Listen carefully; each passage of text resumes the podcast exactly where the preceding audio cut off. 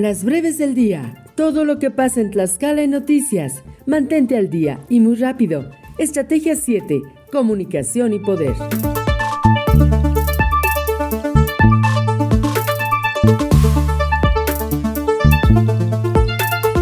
Hoy 18 de enero del 2022, estas son las noticias que marcaron el día.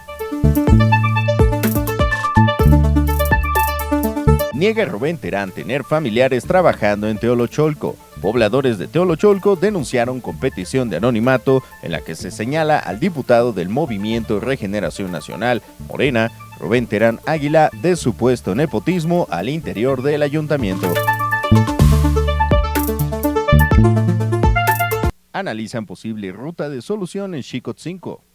Una vez concluido el periodo de receso legislativo, los congresistas buscan analizar una posible solución al conflicto postelectoral que existe en el municipio de Chicotzinco, que ha sido causa de hechos violentos y agresiones, sostuvo la presidenta de la Comisión de Asuntos Municipales, Mónica Sánchez Angulo.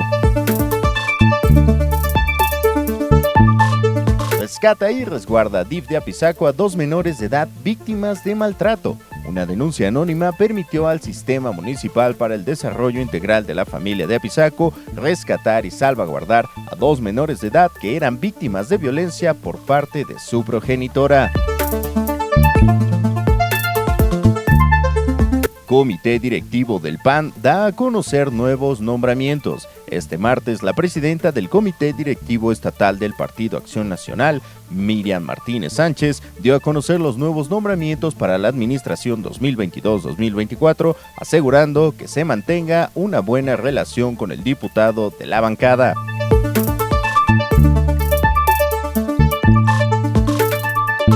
Más de 8.000 dosis, avanza aplicación de vacunas contra el COVID-19 en nueve municipios. Secretaría del Bienestar, la campaña de aplicación de refuerzo de la vacuna contra el COVID-19 a población de 50 a 59 años y de primeras y segundas dosis a personas de 18 años y más, avanzó este martes con más de 8.000 inyecciones en nueve municipios.